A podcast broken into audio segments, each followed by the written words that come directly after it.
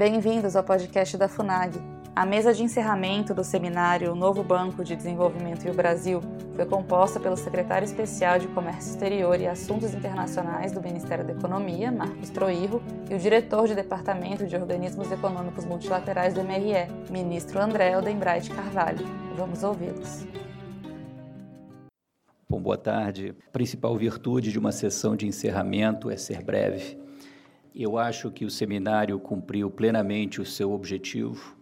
A intenção era criar um debate que aprofundasse o conhecimento recíproco entre atores brasileiros e o banco e revelasse particularmente a complementariedade entre um objetivo do banco, que é estabelecer maior equilíbrio em seu portfólio, e as prioridades do governo brasileiro, marcadamente no que diz respeito à atração de investimentos, de perícia, de expertise é, de uma experiência empresarial diversificada. E eu acho que a discussão revelou que nós estamos indo por um caminho em que essa complementariedade se tornará crescentemente concreta.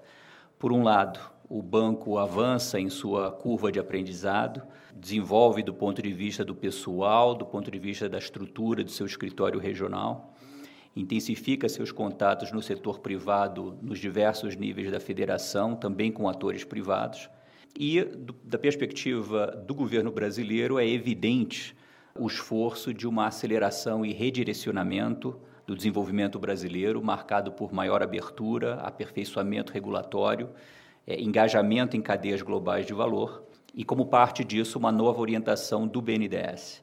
Tudo isso dentro de um marco de sustentabilidade compartilhado pelo Brasil e uh, o banco, inclusive, a partir da, da base de sua definição estatutária. É importante frisar que o banco é uma das grandes realizações do BRICS, uma das mais concretas realizações é, do BRICS. E nós ouvimos hoje metas bastante uh, ambiciosas para o desenvolvimento da carteira no Brasil. Eu espero que as discussões de hoje, tanto na sala quanto no cafezinho, tenham estabelecido as conexões pessoais que vão ajudar a transformar essas metas em realidade. Muito obrigado.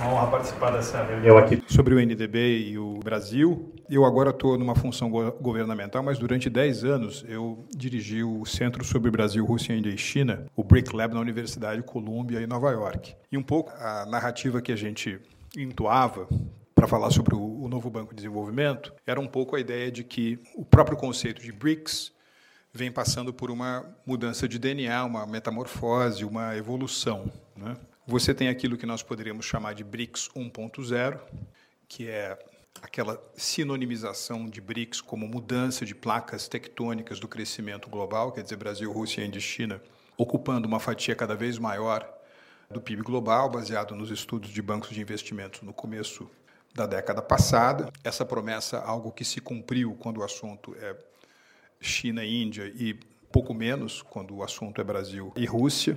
Isso, obviamente, também se converteu numa série de classes de ativos, né, com que bancos de investimento tentaram canalizar recursos para, as economias é, dos BRICS, e isso passou por uma evolução quando alguns desses países, e mais a África do Sul, criaram essa aliança BRICS. Né? E essa aliança BRICS, ao contrário de outros conclaves, né, de outras reuniões que você tem com outras nações, ela tem resultados muito concretos. Por exemplo, o G7 se reúne já há muitos anos, mas do G7 jamais emergiu uma instituição.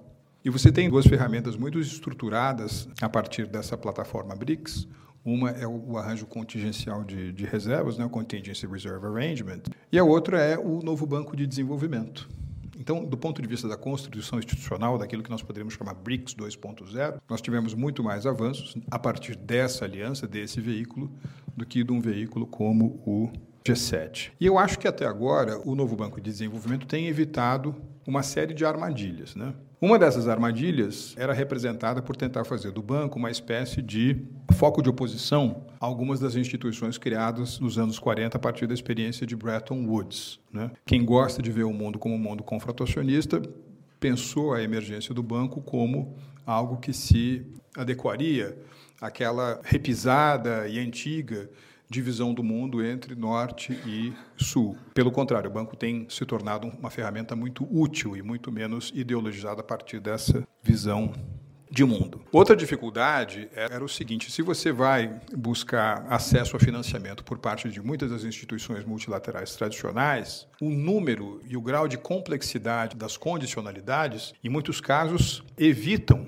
né, uma fluência de projetos que, que seja minimamente compatível com a necessidade ou com a velocidade em que eles são demandados por parte dos seus mutuários. Né?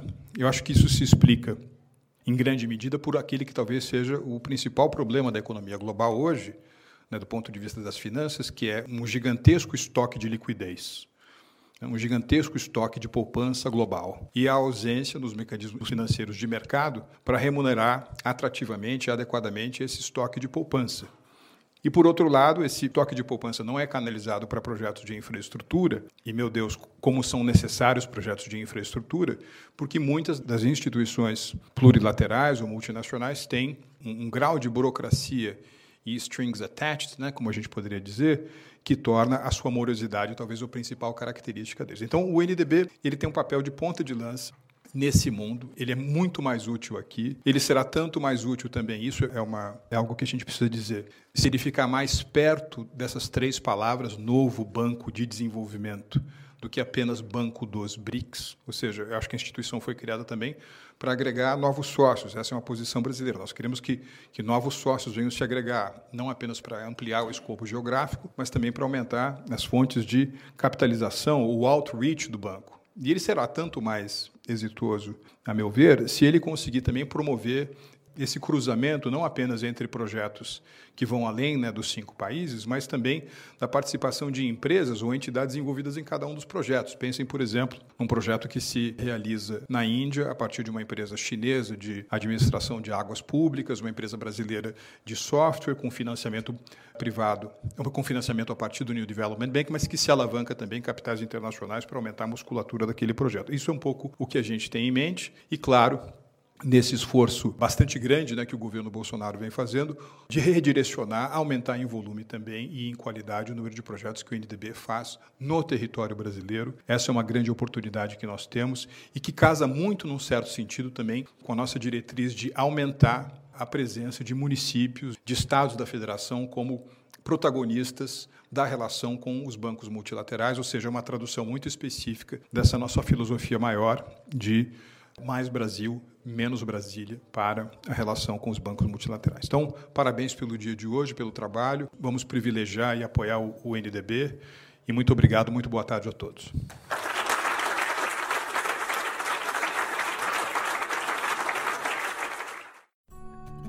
Acesse o canal da FUNAG no YouTube, www.youtube.com.br Brasil.